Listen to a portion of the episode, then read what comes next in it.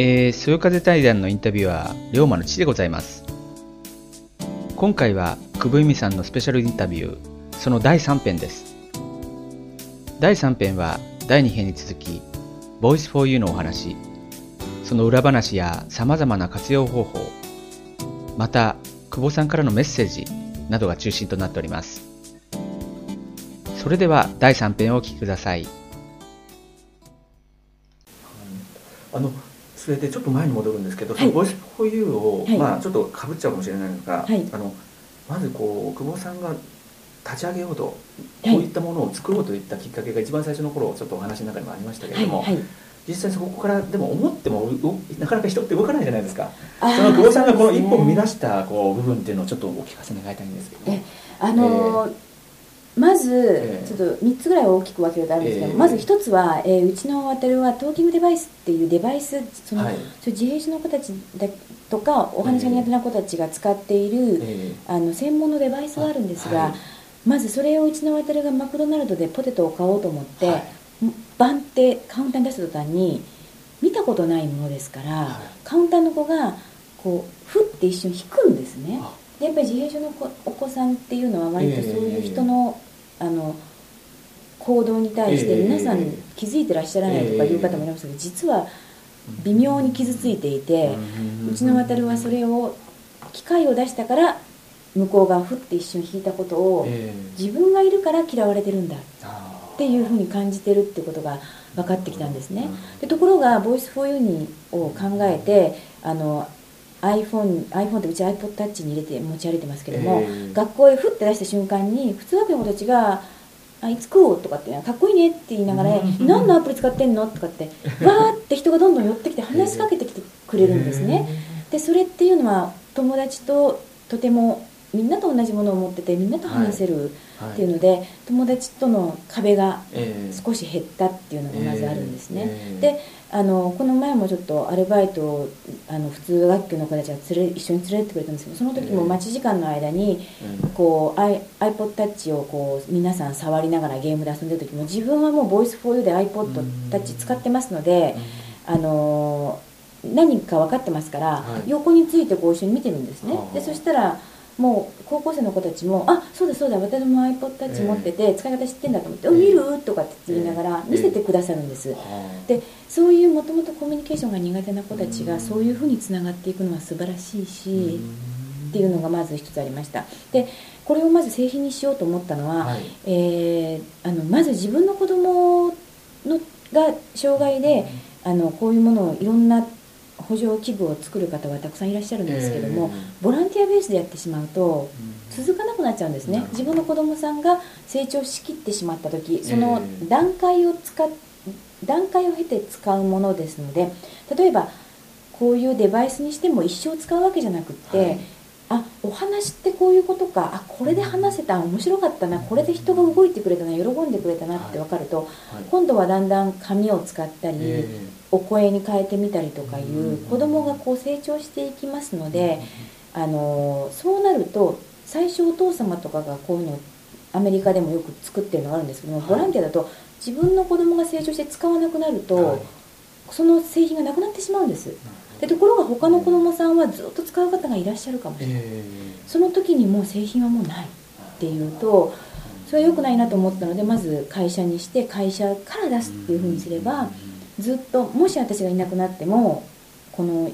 意思を継いでくれる方がいますしそういう意味では会社にしてきっちりとして引き継げるように私がやいる間やりますけどできなくなっても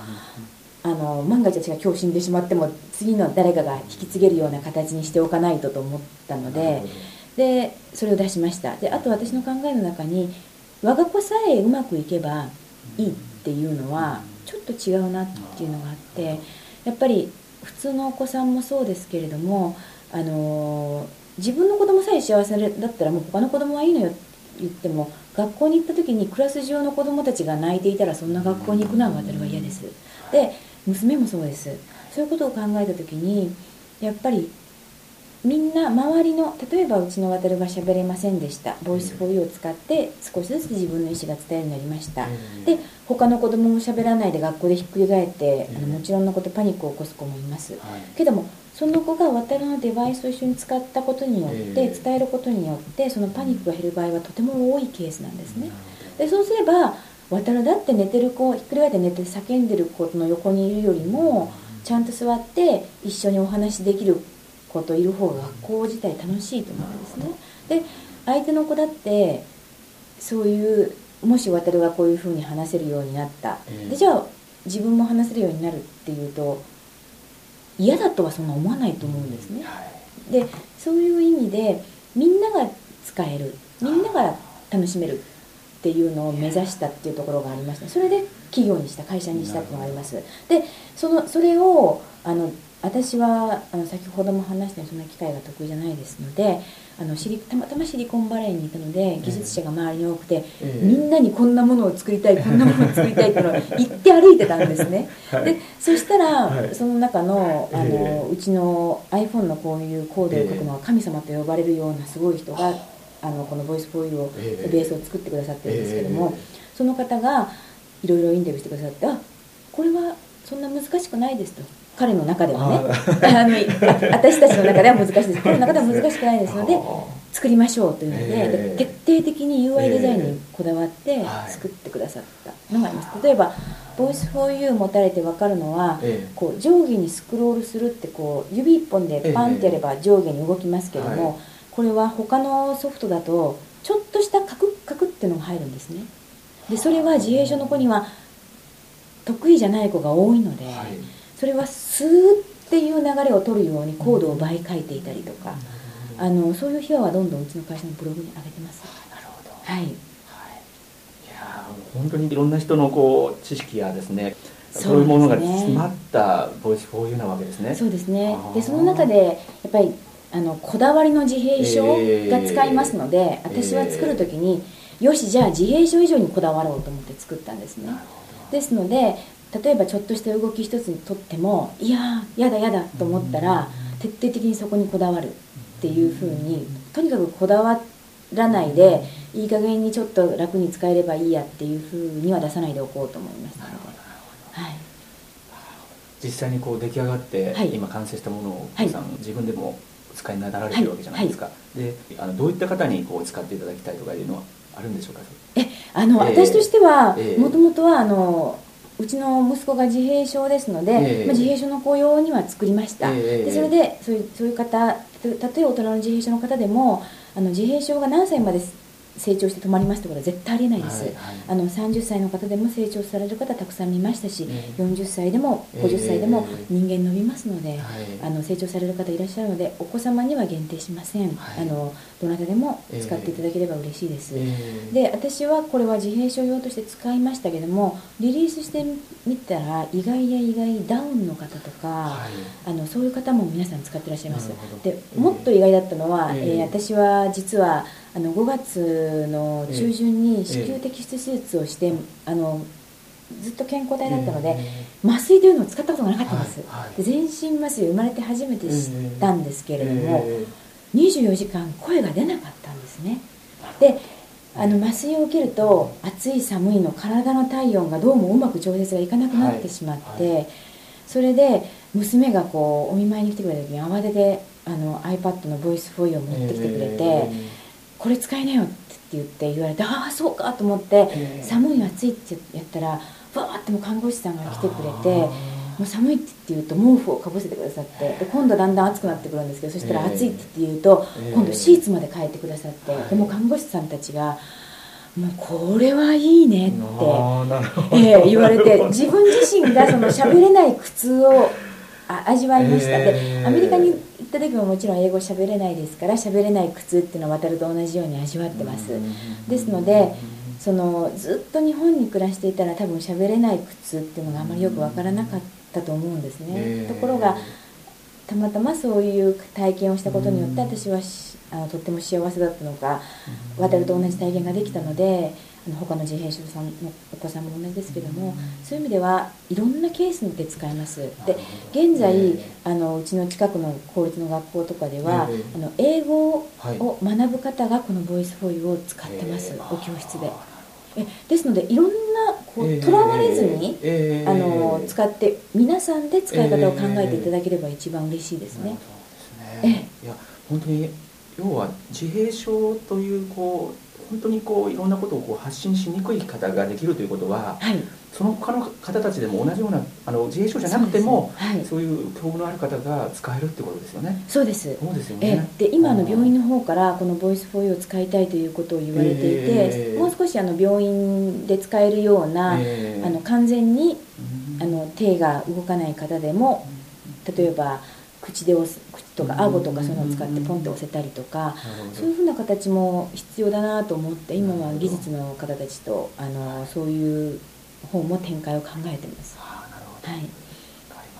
久保さんこれはあの実際にこのアプリをですね、はい、えー、実際に購入するためにはどのような形で、えー、すればよろしいんですか、はい。えー、あのこれはあのアップルのストアアップルストアっていうのがありますので、そこからあのカードあの自分の番号を取って、えそれでカード番号を、えクレジットカード番号を入れて落とす、はい、もしくはあの、よくギフトカード売ってますよね、はい、iTunes ストアって言って、あのギフトカードでも落とせます。それでダウンロードして入れる形です、であのそこがやっぱり少しあの初めてアップル製品を持たれる方には難しいので、えーはい、あのサイトの方にあの、えー、本当に分かりやすいものを上げてありますので、はい、あの多分ブログの方にまたリンクしてあげていただければ、えー、あの買えます。別にそれは Voice4u じゃなくても、だけじゃなくても音楽ダウンロードのやり方も、同じですので、あの皆さんそれで、あの他にも楽しんでいただければ、わかりました。いいんだと思います。じゃあそちらの方はあの、ここの今、えー、音声ブログを立ち上げる際にリンクをさせたいと思いますので、はい、よろしくお願いします。はい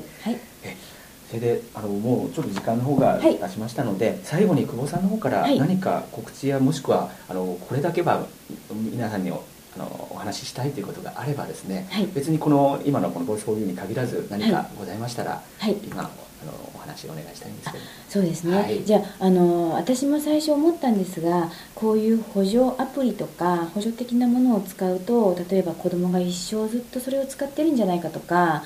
あのこっちにばっかり頼っちゃって喋れなくなるんじゃないかっていう不安があったんですね。でこれはあの30年間スピーチセラピーされた方とかあのスペシャルの先生とか皆さんおっしゃいますけどもそういうことはないですあの小学校の時私たちが幼稚園の時に数を数えるためにおはじきを使いました。で小学校に行ったらドリルを使います。で中学に行ったらその数の知識をもってして方程式を解きます。そのようにしてステップを使って成長していきます。だからずっとおはじきを一生使うことが私たちがなかったようにあのこれを使ったからずっとこれになるってことはないですしあの発達段階の一つのものとしてこれを使っていただくトライしていただくそういうふうなことを考えられて使われるといいと思います。であのどうしても発達の遅れのある人たちが普通のあの発達の子のない人たちの教材をそのまま使うことは階段高い階段を飛び越えてこう上がっていく形になりますので少し過酷で大変だと思いますその間にこういう機械や補助器具を使ってあげて軽い階段を1つ入れてあげるそれで階段を上がりやすく楽しく上がりやすくしてあげるっていうことはあの親御さんが割とやりやすいことかなと思います。ですので階段のステップを1つ増やしてあげる例えば私たちも急に5 0センチの階段を駆け足で登りなさいって言われたってちょっと大変ですけども真ん中に2 5センチぐらいのところにふって軽い階段を入れてもらえば簡単にススッて上がれるっていうのと同じだと思っていただければいいと思います。はい、本当にあの素敵なメッセージを本当にありがとうございます。えぜひあの皆さんにも何かがこの今回の、えーキャストで伝わればと思いますので、はい、また今後何かございましたら、はい、あの私の方はブログの方でも久保さんの情報などをあの流させてもらいたいと思いますので、はい、お願いします。えということで、えーと、そろそろお時間になりました、はい、えー、本日はアメリカスペクトラム社。スペクトラムビジョングローバルズインです。長くてすいません、はい。えー、最高、えー、経営責任者のであります、えー、久保由美さんにたくさん楽しいお話を、えー、ためになるお話をお聞きしましたえー、日本夏はこれ暑いのであの、はい、バテバテ立ちかもしれないんですけれども、はい、えー、あと少ない期間ですけど、はい、どうぞ楽しんでいってくださいね、はい、えー、渡さんと加穂さんにもどうぞよろしくお伝えください、ありがとうございます、本日はどうもありがとうございました。ありがとうございました。はい失礼します。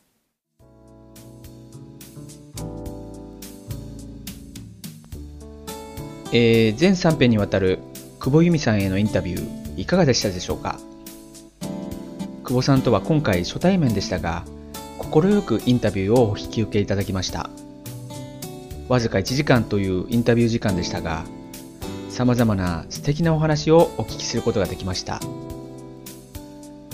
個人的には久保さんのお話からボイス for you のお話はもちろん渡さんのお話や愛情あふれるご兄弟のお話から様々なものを得た気がします。なお、当ブログに Voice4You のページの URL、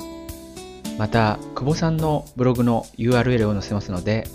ご興味のある方はぜひお尋ねくださいね。久保さん、帰国中の短いお時間の中、ご出演いただき本当にありがとうございました。さて、そろそろお別れのお時間です。今回のスペシャルゲストは自閉症会話補助用アプリ Voice4U の開発及び販売をされているアメリカのスペクトラムビジョンズグローバルインクの最高経営責任者の久保由美さんでした。そしてインタビュアーはホームページそよ風の手紙の龍馬の父でした。さようなら。